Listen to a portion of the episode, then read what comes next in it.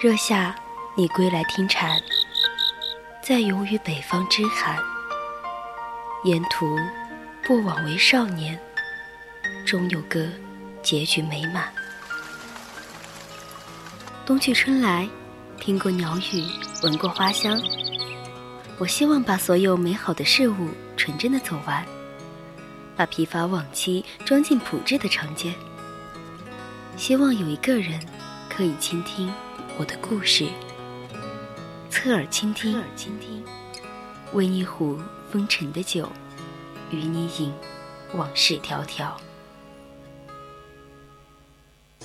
孤帆隐于天际，落日隐于长河，喧哗隐于内心。喧哗隐于内心。但我们从不隐藏于你的视野之中，隐隐约约，隐隐约隐约听到的有声电影。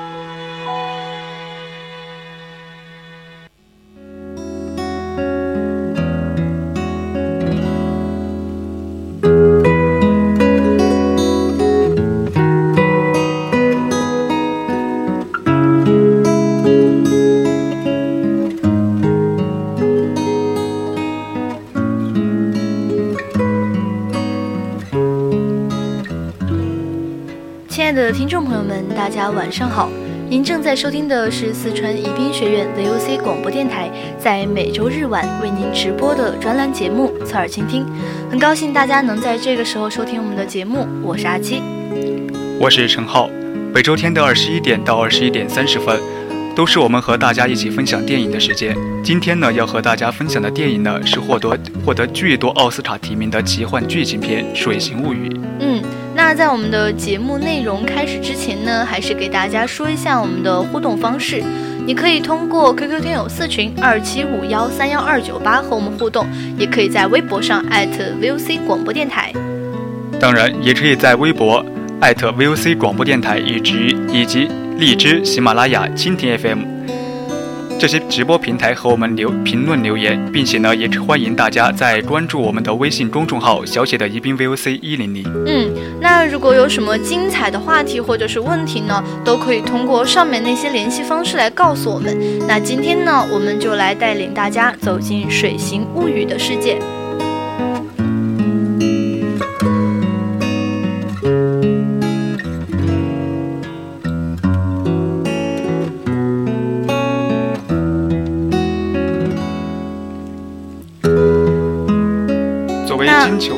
作为金球奖 多个提名、奥斯卡大热门，《水星物语》这部影电影呢，在美国院线的排片却少得可怜了。其实刚看到剧照和预告片的时候呢，预感到会是一部文艺长片。其实长并不是这个时间的本身，而是因为通常因为自带的这种文艺属性，我们大家可能就会觉得，嗯，文艺片好像就比较长、比较冗杂、比较乱。其实这个电影呢，可以说它的剧情就完全是缩短了这个。偏长那种感觉。电影本身呢，节情节还是比较紧凑有序的，逻辑还是比较合理，人物的性格和行为这些呢，比较贴合这个故事和当时的时代。这种这种逻辑和自洽呢，很让人很能让人轻易的就沉浸其中。嗯，那我其实记得我刚刚看这个电影的时候呢，这个电影结束的时候，影院可以说是响起了一片掌声。那我也不记得掌声其实响了有多久，只是觉得时间过得很快，稍纵即逝。这是一部让时间变短的文艺片，我觉得情节呢精心构思是这部电影的精彩的基石。看完之后特别的满足。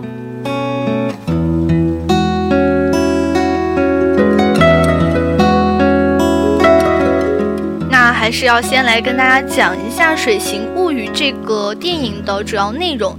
那在上世纪六十年代初呢，像在这种冷战的氛围之下，哑女 Elisa 在一个机密实验室里做清洁工。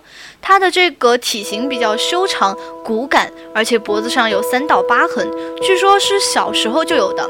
那她的朋友圈呢，就有黑人逗逼小伙伴 Lelda，还有邻居插画师 Gales。他平淡的生活呢，有一天被一个神秘的事物所打破了。白人长官 Richard 给实验室带入了一个水生生物，长得很像男人鱼一样，和实验室的许多科学家们一起研究。所谓的研究呢，就是严刑拷打了。嗯，可以说，怎么说？那个时候的话，我觉得对于生物实验室还是有一点稍微有一点恐惧的。你。你像呃电影里面的生物实验室，一般都是还是很血腥的，对不对？他们会把生物当做真的是就是不是带有生命的东西在研究，完全就是为了可能就是发现什么新的基因而创造的。对，好景不长，长期的实验结实验呢却没有结果，这就让 Richard 和他的将军上司失去了耐心了。他们决定呢杀死男人鱼，并从研究活体变成了研究尸体。嗯，所以呢，Elisa 在了解之后，决定一不做二不休的偷走人鱼，并且决定在下个月十号的时候把它从运河给送走。那十号的时候呢，运河水位突然升高，城市呢会开闸放水，所以人鱼就可以从河道回到大海。杀死人鱼的决定彻底的激怒了科学家 Robert。他看到伊丽莎的行动啊，并暗中予以支持。原来 Robert 不光是科学家，并且还是苏联的间谍。这神秘物种的爱呀，让他决定放放弃自己的间谍任务。那己方的努力呢，让行动成功。像黑人小伙伴和湾南插画师以及间谍科学家齐心协力，把人鱼送到了 Elisa 的浴缸里。他们在一起生活之中呢。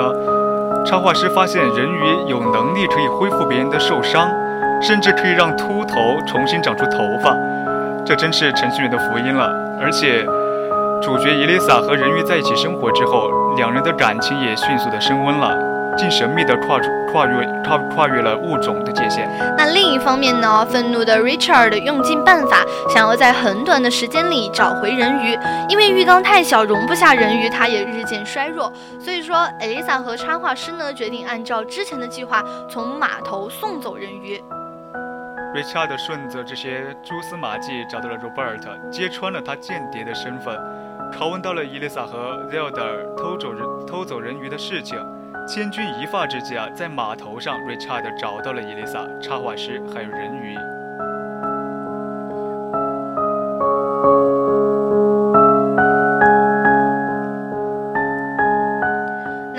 片的结尾呢？Elisa 腹部中弹，人鱼胸中两枪，插画师被直接一拳击倒。在坏人即将全面胜利的时候，插画师爬起来，用铁棍打伤了 Richard。人鱼在中两枪的情况下，竟然自愈了。缓过劲来之后啊，反击了 Richard，戳破了他的喉咙。虽然故事没有介绍 Richard 的结局，但他如果没有死亡的话，那也会成为一个哑巴。由于抱着中弹的伊丽莎倒跳入了大海。嗯，影片在最后结束的时候呢，是电影海报里的画面，是插画中的口述中，人鱼和伊丽莎在海中相拥。那本来已经死了的伊丽莎呢，在水中居然睁开了眼睛，脖子上从小就有的三道伤痕变成了鱼鳃，他们一起成为了水里的生物。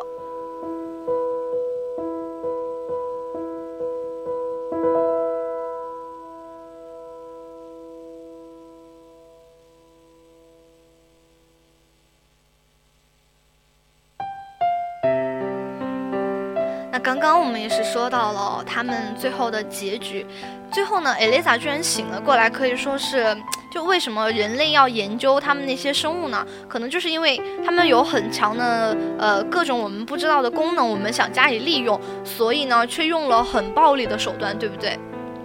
对，也许两个人最终呢都是都是以死亡来告终，但是这又有什么关系呢？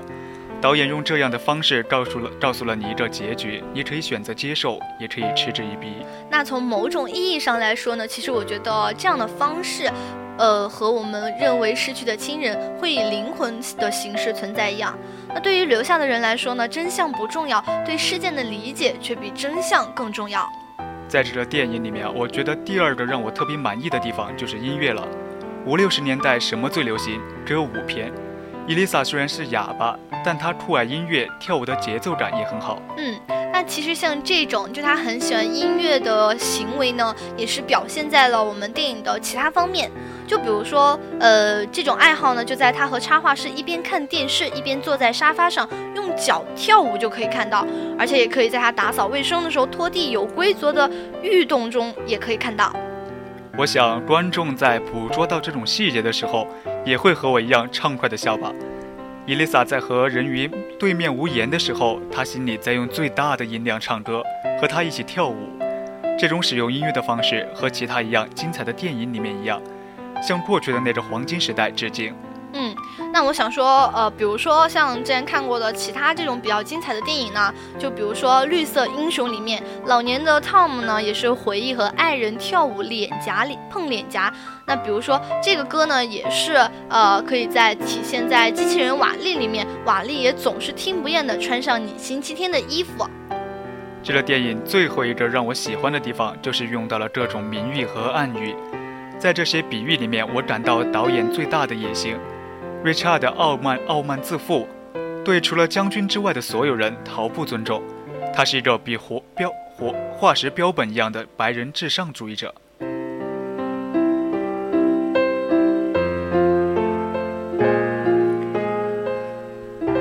那可以说呢，这个电影也是在嗯五六十年代那个时候嘛，也是衬托了我们这个背景。那导演呢，也是可以把我就是电影里面那些。演员的嘴脸呢，毫不留情的全部表现出来。比如说，里面有他对黑人的鄙夷，以及对属下要求的毕恭毕敬，对能够表现出自己地位的物品呢，特别的着魔。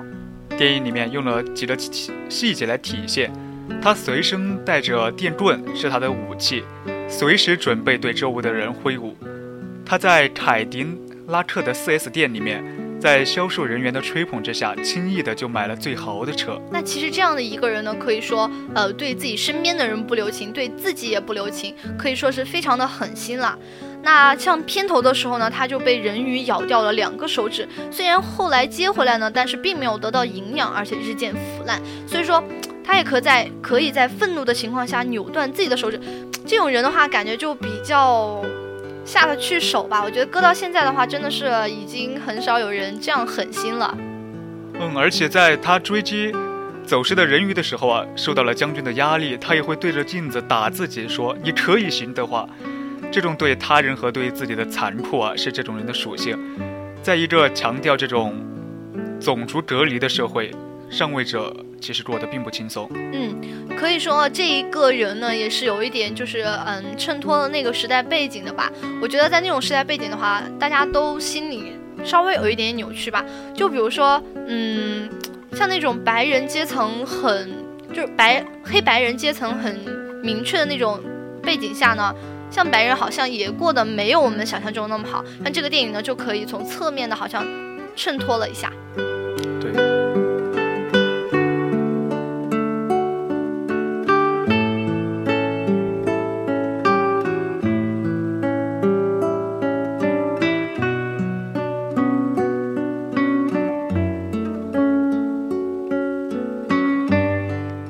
我们之前也是说到了这个导演呢，他会通过每个人物的不同性格来衬托时代背景啊，或者是呃基调什么的。像嗯，比如说音乐之外呢，也是有衬托我们人物。比如说艾丽莎，她喜欢音乐，她这个性格就比较俏皮。嗯，这一段的话就稍微给我们这个影片带了一点点轻松的感觉。比如说这个影片感觉就是有一点点那种悲伤的基调在，对不对？因为它。就是有一点感觉，因为它的背景是那种在生物实验室里面被人解剖那种感觉，就觉得在那种很悲情的基调上面加了一点点比较轻松的感觉。伊丽莎确实比较渴望朋友，珍惜任何一个可以沟通的机会。嗯，这里就很好的呼应了为什么他能够和人鱼发展出那种浪漫的关系。孤独和对爱的渴望会跨越很多东西。嗯，那其实你就是提到这个艾丽莎嘛，那我们也是不得不说，导演对这个人物的性格塑造完成度特别好。他呢沉默也比较机敏，电影里面处处呢可以看到他比较机智的一面。孤独的本身呢，也让他更能清楚自己想要什么。他很勇敢。在影片一开始的时候啊，他就轻松的在地上捡起了 Richard 已经断掉的手指。嗯，可以说这样的细节啊，也是可以映衬出，就是为什么他后来可以直接面对人鱼，而不是直接被吓跑。面对这个 Richard 的骚扰呢，他也可以坚定的用手语打出 Fu 的手势，而且不只是一遍。坦白的来说啊，她的长相并不是那种传统意义上的美女。角色呢，他的声音也不是很好听，所有的感情呢都是通过手语和眼神的传递，他的一颦一笑都牵动着观观众。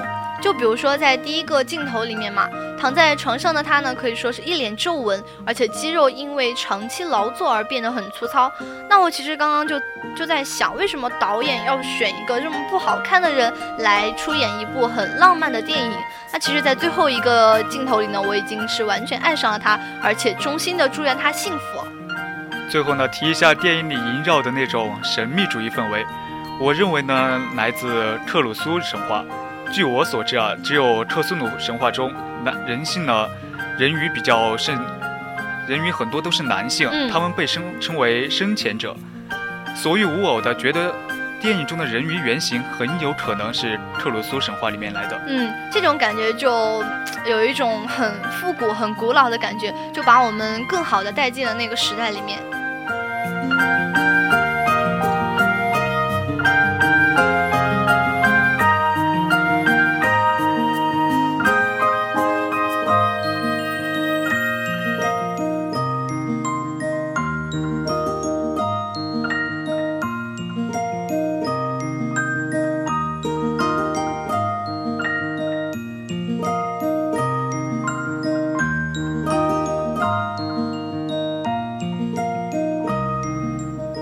就是说，呃，像这种浪漫爱情片呢，好像现在就是特别流行。因为你想，我们观众们平常都在学习啊、上班啊、工作之类的，大家就会想看一点比较温情的、比较舒服的电影来缓解自己心里的压力，对不对？所以说呢，观众们就比较渴望感动。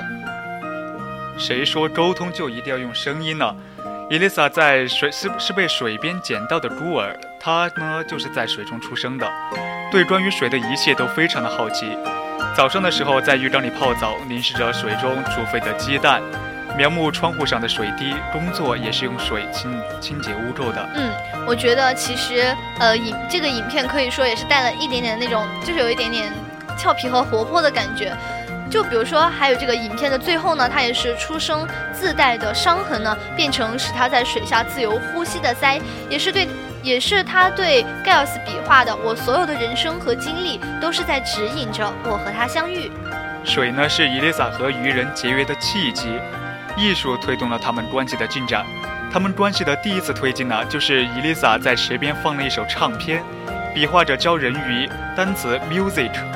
渔人第一次露出了这个笑容，可以说是有一点点高甜的了。像那一天，呃，我有一个朋友，他也是看完了《水形物语》之后，他说他怀疑人类是从水生生物发展来的，可能是因为看了这个电影之后，就会觉得可能我们之前的祖先也是有跟水生生物在一起过。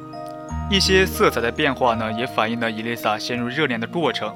影片的前半段，她工作的时候穿的是暗淡的灰绿色的衣服，而在和相处之后呢，他会换上换上一些稍微鲜艳一点的松松绿的开衫。救出人鱼之后啊，他第一次戴上了红色的发箍，这有点像我们平常看的古装剧，你会不会觉得？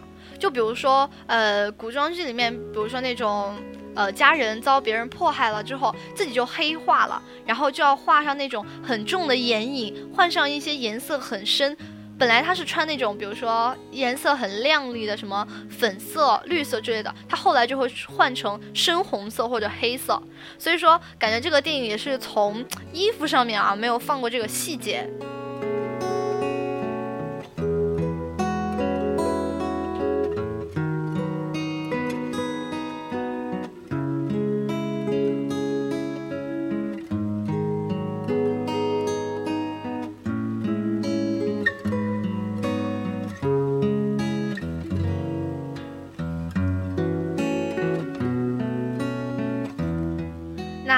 这个电影好看呢，而且很有看点，是有它的原因的。就比如说这个电影呢是有所颠覆的，那就是它的怪物没有变成人，这也是恰恰在观众嗯可能有一点没办法接受这个片子的原因。在这之前呢，无论怪物多么具备自己的人性，都不会以怪物的形象和人物人类终成眷属，除非它化成了人，通晓人类的语言。青蛙和野兽最终会变成王子。嗯。美人鱼和白素贞会化为人形一样，就感觉这个电影真的是颠覆了我们呃之前对于这种呃怪物，就就是那种异类对吧？和人类的那种恋爱，平常我们都看，不管是呃，就你刚刚说到的童话电影啊，或者是其他电影，它始终都会变成一个人形，然后来和就是公主或者是自己相爱的人在一起。这个电影可以说真的是颠覆了我们平常对于其他电影的那种，呃，一种价值观吧。就会觉得好像，嗯，比如说真爱呢是可以，真的是可以跨越一切的。这个电影真的是。可能会带给我们很多的感触，所以我觉得如果大家有兴趣的话，也可以下去看一下。